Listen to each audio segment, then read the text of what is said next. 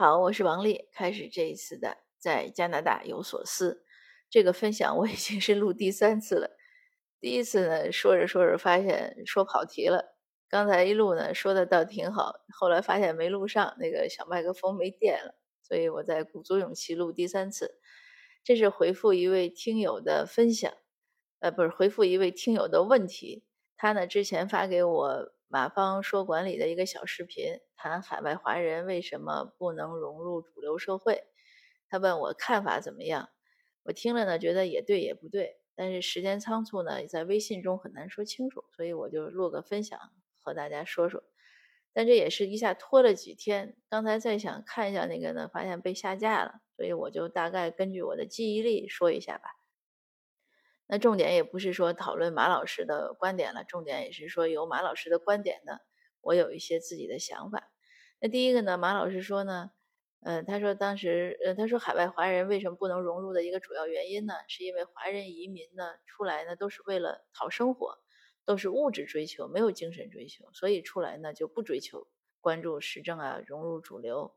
那这个，这个我觉得是有一点历史。历史局限性的吧，因为早期移民，说第一代淘淘金啊、修铁路啊，呃，这些当然都是为了追求生活，因为讨生活嘛。当时太平天国运动啊，嗯，后来又国内的，你像什么北伐呀，这种各种各种战争吧，很多，所以他也是一代一代的，而且有灾荒，因为那个农业社会嘛，当时他完全都是靠天吃饭，所以有灾荒。但是后面呢，咱就说。呃，中间不说了吧，因为各个地区，比如香港啊、台湾啊，他移民过来也是很多原因。呃，就说两千年以后中国大陆过来的移民呢，哎，绝大多数呢，还真的不是为了讨生活。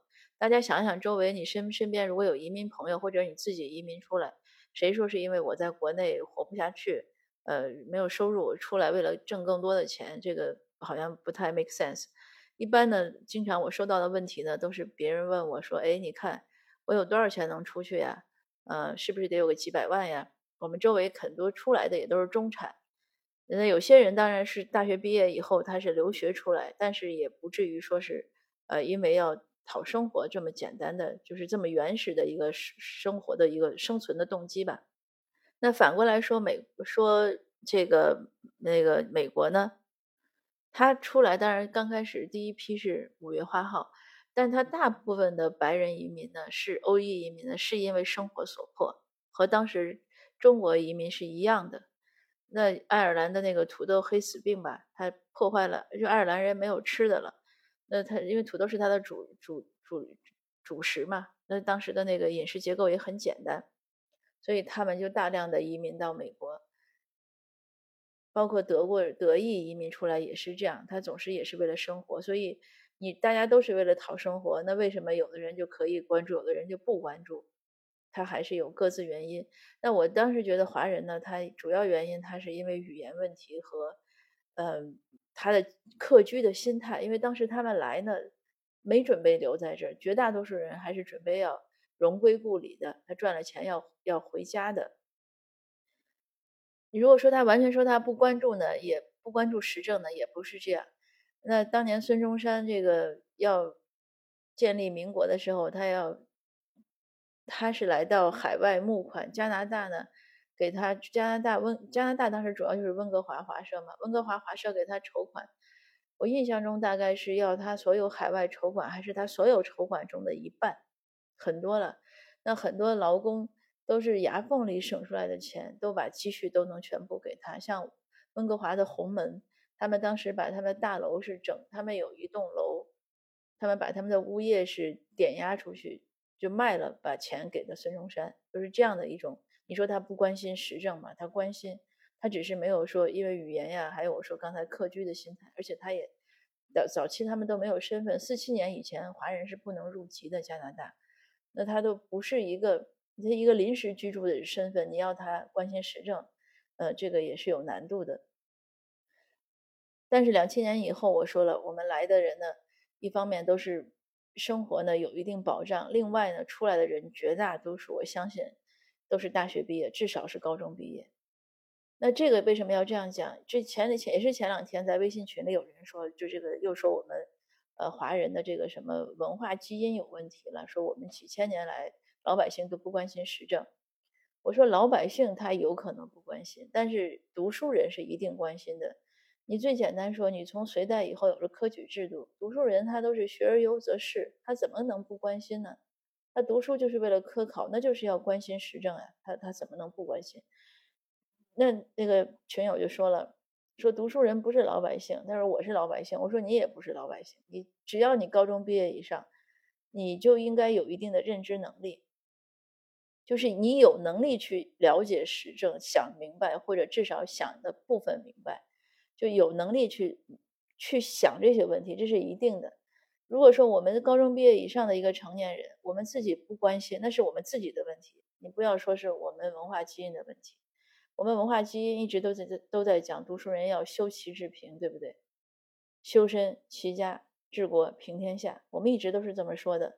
你为什么反过来？你一定要把自己归入到这种陈胜吴广那一类的？那陈胜吴广不也很关心吗？人家还知道起义呢，就是一定要归 归归结到自己没有文化，那这是自己的一个认知的一个一个错位吧？我觉得，那就反过来再说说，比如美国的白人，他们当年排华的急先锋就是美国的劳工，他们其实也没有什么文化。那他呢，也是可以关心时政。他关心时政的表现就是他会利用政治来排华嘛。所以这个你来仔细就是反复来想，我觉得都是个人，就是可以说有大环境，也可以说有个人问题。那在我们就说立足当下，在当下，在现在这种全球化的时代、网络的时代，呃，信息这么丰富的时代，呃，我们很多人的生活呢，尤其海外华人，很多人生活呢，不是挣扎在温饱线上。那你还不关心时政？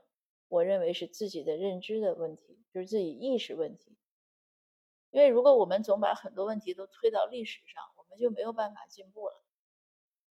那马老师说的第二点呢？他说海外华人社区呢又脏又乱又差，这引起很多社会上对我们的不满，包括歧视。这个当他说这点的时候呢，我想马老师肯定没有在海外生活过。因为基本上不存在什么海外华人社区，就是我们说的社区是一个虚拟的概念。嗯，这也是一个有意思的是一个故事。前几天有一个人跟我聊天，他甚至他是他移民出来可能也十多年、二十多年，他也说他一直在读英文新闻，但是我不懂为什么，他就说他没从来没有读过 Chinese community 这个词。呃，他问我这什么意思，我说就是华人社区。他说我周围住的全是各个族裔啊，没有华人，我那个区里就我一个华人，所以你看这个 就更说明不存在一个具体的华人社区。当然，像列治文这样的地方，它可能华人聚居的多，但是它有其他的各式各样的族裔。他是就马老师说的这个华人聚居区脏乱差呢，这个我想他可能说的是早年的唐人街，因为早年呢。唐人、华人呢，确实不允许在其他地方住，比如说温哥华，那他只能住在唐人街上。当时他们如果即使有钱，你要去买盖房，市政府也不会批给你其他的地。那唐人街的形成呢，以前我也讲过，就是因为他要华人只能住在一个地方，所以才有了唐人街。呃，至少像维多利亚呀、呃旧金山呀，呃还有温哥华呀这样早期的唐人街是这样形成的。现在你把它看成一个什么历史古迹呀，甚至一个民俗风情呀，但是它当时不是，当时它是一个客观的，它或者没有选择的一个结果。那当时华人呢，他甚至出去打工，比如说他去桑塔塞一些高档社区、白人的社区去做家政，他必须在下午几点以前离开，他不能在那个社区停留，就是他只能在那些社区在某一些时段能在里面出现，就严格到这个程度。那当时唐人街呢，确实是可能像马老师说的，呃，有这种脏乱差的问题。但它有一些原因，因为它人口密度很大，而且人都很穷。还有呢，它绝大多数呢，尤其早期，它全是光棍，都是单身汉，因为都是男性出来打工，又人头税呀、排华法案呀，它不允许你带家眷过来，所以女性很难过来。呃，当然还有包括当时你想女性呢。都是媳妇嘛，要留在家里伺候公婆呀，所以这个也是很难。所以他很多这样那样的原因，导致呢温哥华唐人街特别是很多光棍。那这些老光棍聚在一起，你想你要他，他们基本上都是住集体宿舍，有的时候，比如大家都有一些有一点积蓄，又没有家人，他们就会聚在一起租个房子或者买个房子，就是现在叫抱团养老，过去也是。那这样的房子里的人口密度是很大的，而且他这个作为一个男性的一个一个老年的一个单身的，他可能也不具备那种审美情趣啊或者生活情趣，他要怎么把他的家布置一下？嗯，他也没有这个意识，尤其是在那个年代，他你想，他不像现在，现在男女平等，男男男性可能也很喜欢家政，但那个时候他是不一样的。但是但是现在我们有时候呢，会出现一些。比如说一些华裔的，呃，可能不太注注重园艺，所以花园里呢不太好看。但这个我觉得也不是说华裔的问题，因为很多其他族裔也有，他如果以前没有住过，在他祖籍国没有住这样独栋 house，他没有这种绿化的意识，他过来呢都需要一个学习的过程。所以这也就是我们反复在说，呃，我们投票率低，但是我们要去投票，我们不要给自己背上什么历史的包袱。不要认为这事儿我们就不会做，说我们文化基因就就导致我们就是不会去投票，这个不存在，也没有什么文化基因导致我们就不会做园艺，这个也不存在，只是说你有没有重视到这一点。那还有呢，我也是几次在写文章，也在做分享中讲过，他这个歧视华裔呢，他一个主要原因就是当年早期排华呢，他歧视华裔呢，就是或者说对华人有这种排斥呢，他不是说因为。呃，民俗差异啊，或者说你什么华人房间脏乱差，他不是这个原因，因为他不会到你的社区去去住白人，他也不会关心你住成什么样。他后来有一个什么空气立方法，他美国啊，他制定这样的法，他是要通过华人这种居住密集来驱赶华人，因为他要立法来驱赶你。他早期最早开始的一个根本的一个排斥华人的原因，就是因为华人来了之后。给白人的低端劳动力市场带来了竞争。就刚才我讲，他爱尔兰裔啊，他过来也是要打工，他生活也不容易，他就是在做低端劳动力。那华裔来了呢，比较能干，能吃苦，而且薪水还低。他薪水低呢，不是说他不想要高薪水，是因为招他来的这些公司呀，或者是雇主啊，就不肯给他高薪。他语言也不通。他也没有任何这种平权的意识，所以他不具备任何谈判的条件。而且对华工来说，他只要谋生有口饭吃，能活着就不错了。他也没有一个很大的一个动力，说我一定要平权到什么程度。所以这些都是一些历史局限性。那现在呢？这些年，在我我的观察体验呢，为什么会有这种各种各样的一些排斥也歧视现象？主要是我们自己发声力度不够。我们自己愿意当软柿子，所以当出现一些不公平的待遇呢，社区中有些人在发声，有些人呢还在拖后腿，还在骂这些发声的人，说你们不要吭声了，忍一忍就算了。那你这样的一种状态，那你说人家欺负你，他不是很容易吗？他没有代价吗？所以这也就是为什么我们会一直努力把破咖啡案让它有一个审判结果，就是希望告诉那些。有不好念头的种族主义者，就是你欺负华人是有代价的，也要上法庭的。华人不是让你随便随便想打就打，想骂就骂。那因为那个小视频呢看不到了，我印象中呢，当时我对马老师的这个呃观点呢，有就是有这几点要讨论的。当然这几点呢，其实也不止马老师有，这也是一些普遍的存在，我经常听到的一些一些观点。嗯，有就是我想讲，就是我认为有对的也有不对。总体而言呢，我一直在强调，我们不要总是认为自己的文化基因啊、民族基因啊有问题，这个想法太太宏大了。应该说，你没有任何数据，对吧？你没有任何比较，只是凭着自己的一些嗯猜测或者一些感受来说呢，这样呢是对我们族裔呢也是不公正的。你自己有问题就说自己，你认为张三有问题就说张三，李四有问题就说李四，就不要打这种族裔炮。